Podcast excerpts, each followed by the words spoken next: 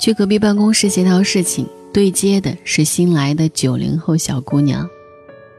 我进去的时候，她趴在桌子上，听我喊她。慌乱的时候，记起之前答应过我的事情，手忙脚乱的在桌子上乱翻，一边说：“不好意思，我忘了，真不好意思。”一边使劲的垂着眼睛不看我。其实推门的一瞬间，我已经看到了她眼角晶莹的泪光。显然是有什么不开心的事情已经影响到他了，不能够安心的工作了。我转而走到他的背面，假装欣赏他养在窗台的花。岔开话题，没事儿，慢慢找，不着急。哎呦，你这什么植物呀？养的不错。小姑娘认真的和我讲解植物，从哪里买的，怎样用心的呵护，然后很快找到了文件，递给我。我还是没有看它，接过文件说了一声谢谢，然后指着植物说：“养的真好，隔天我也买一盆。”就客套的出门了。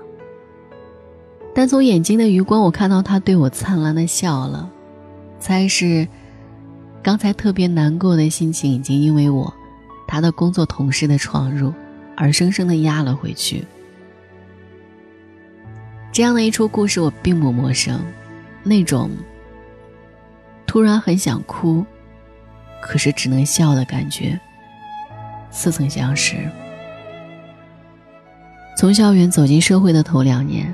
常常会被措手不及的工作或者情感突发事件受挫的痛苦不堪，明明受了委屈，好想大哭一场。可是成长的代价就是不动声色，有时候忍不住红了眼眶，被别人撞见会特别尴尬。我觉得不去看他，不去关切的问他怎么了，许是最好的反应。小的时候特别渴望长大。就成了无所不能、随心所欲，想买什么玩具就买什么玩具，想吃什么串儿就可以随便撸一盘的自由人了。长大后，又特别羡慕小孩子，那些曾经心心念念的玩具都已经没有了兴趣，想暴饮暴食的美味也已经为了健康而有所禁忌了。最难过的莫过于，我们以为的随心所欲。越长大，越遥远。以前单纯懵懂的我们，消化课本里那个套在套子里的人，后来才知道，想要很好的游刃在社会里，自己给自己套上的套子，竟越来越挤。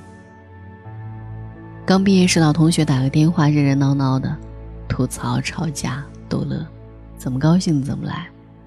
后来在职场上受过伤又伤过人之后，把自己的嘴巴上了一层又一层的胶带。一百个字的语言，经过层层过滤，就变成了一个“恩”字。人越来越老，交流越来越少，岁月越来越静好。同多年老友的问候也变成了：“你最近好吗？还行，挺好的。你呢？”再也没有人和自己巴拉巴拉。你看我领导的头发掉光了，好猥琐。我隔壁格子间的女郎今天穿的好妖娆。我那个男朋友啊，要不要分手？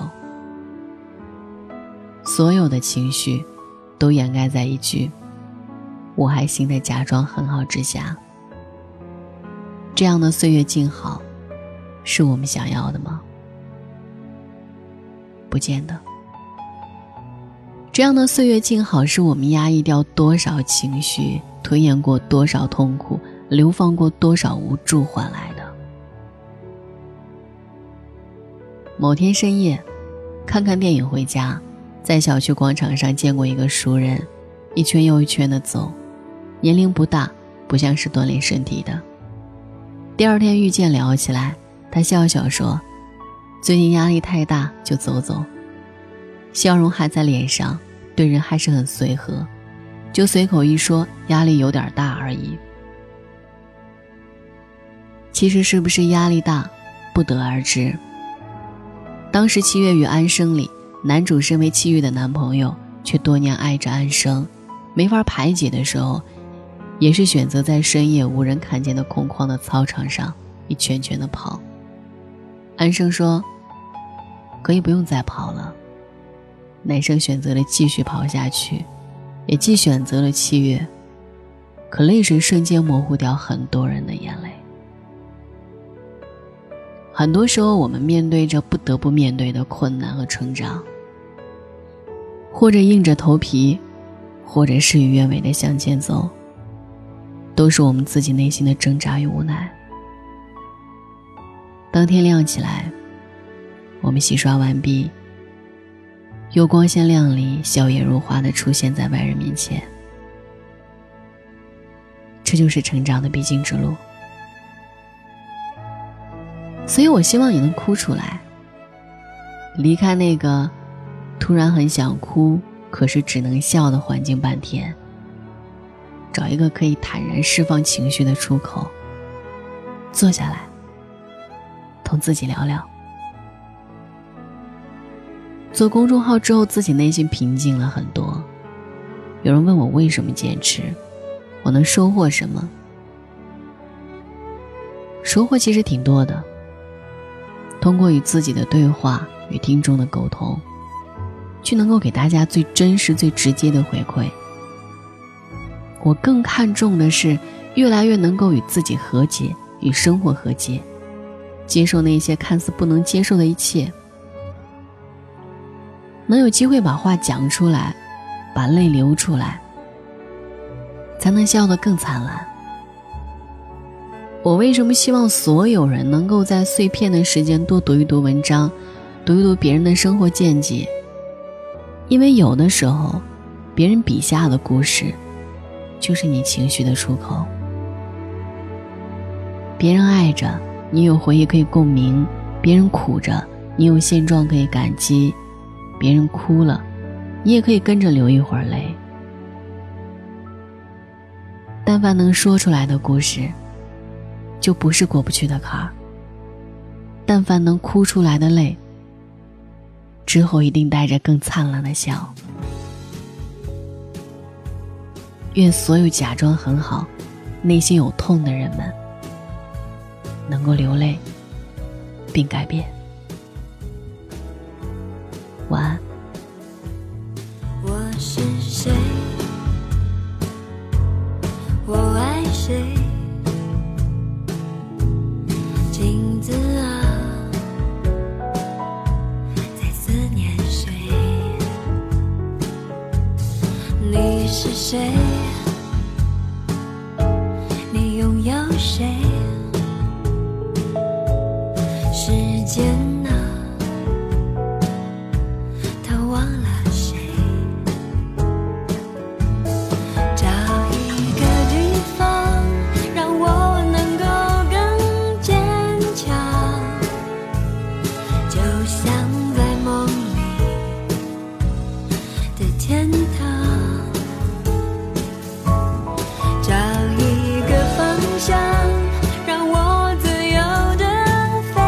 天。